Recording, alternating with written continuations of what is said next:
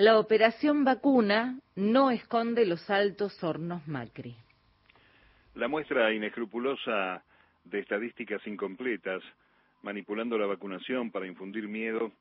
emerge detrás de los esfuerzos que el Estado presente no para de desarrollar para lograr la protección de la mayor cantidad de argentinos.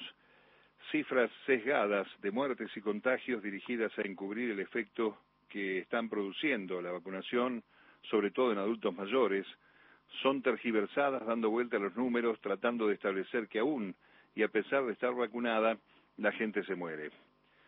Si Infobae te dice que más de 125.000 personas vacunadas en el país contra el COVID-19 se contagiaron, entre ellos el presidente de la Nación,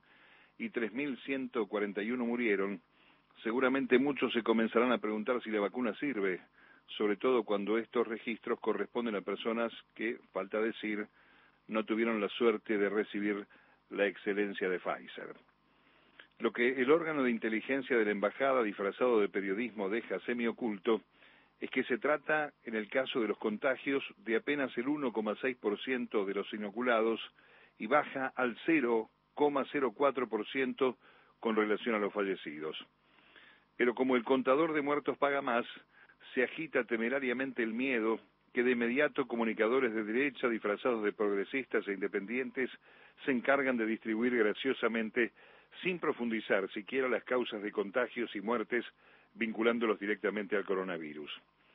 Desde el año 2009, tiempos de la gripe H1N1, a nadie se le ocurre indagar ni sobre la calidad y el origen de la vacuna, ni cuántos contrajeron o murieron de gripe a pesar de haber sido vacunados. Y luego la campaña para denunciar la utilización por parte del Frente de Todos del voto vacuna, que también por estos días hacen circular sin prueba alguna, omitiendo eso sí, la contundente inclusión de la boleta de la lista 502 para las elecciones jujeñas del 27 de este mes, que con la cara de Gerardo Morales ofrece voto y turno de vacunación en Jujuy. El oficialismo ahí hace proselitismo con las vacunas, que antes las regaló a los privados como hizo la reta, y ahora le sirven a Morales como anzuelo de campaña. Las vacunas, estimado gobernador, las pagamos todos los argentinos desde la Quiaca hasta el Polo Sur. Desde luego que la novedad sería que se dejaran de joder con las vacunas y se ocuparan de volver al periodismo. Las agendas COVID-19 terminarán agotando el stock de noticias falsas y las manipulaciones en algún momento habrá que volver a la realidad. Por ejemplo, tan amigos de las estadísticas y los números tendrían que comparar el apogeo y la caída de nuestro señor de la reposera. Expertos en estadísticas podrían trazar, como en diversas disciplinas, dos líneas sobre coordenadas temporales que bosquejen un trazo referido a las penosas apariciones públicas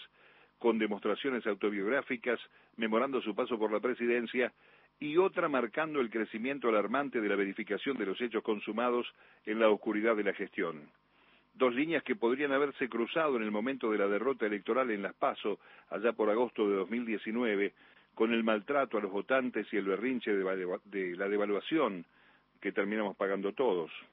mientras aparecían las denuncias e investigaciones sobre el sistema de persecución, espionajes y aprietes urdidos en los laberintos de la parte podrida del Poder Judicial. Cuando el hombre asume una verdad que conocíamos muchos antes de que sea presidente, es decir, su poco apego al laburo y su recorrida filo delictiva, el Poder Judicial avanza sobre las visitas de funcionarios judiciales a la Casa Rosada y a Olivos para rosquear con el fana de Netflix.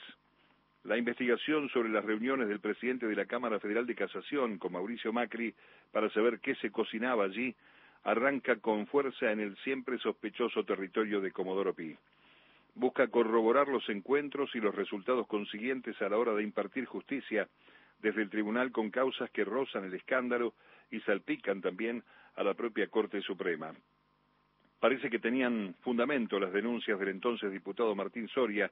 al citar los encuentros que mantuvo Macri durante su mandato y ahora se pone la lupa sobre las seis visitas de Hornos a la Rosada entre el 12 de diciembre de 2015 y el 13 de agosto de 2018. Fechas que coinciden con el tratamiento por parte de la casación de los temas que obsesionaron al macrismo, involucrar en ilícitos a la expresidenta Cristina Fernández y los funcionarios de su administración.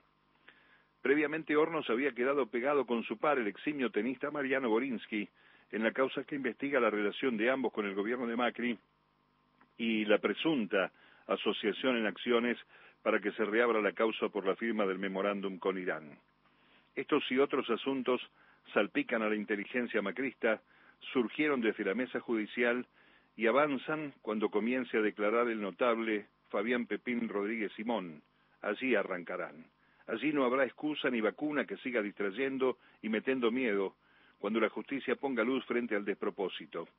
Es incómoda la verdad y cuesta más trabajo llegar a ella, sobre todo cuando el poder real la deforma o la oculta disfrazado de periodismo. Firmado Mario Giorgi.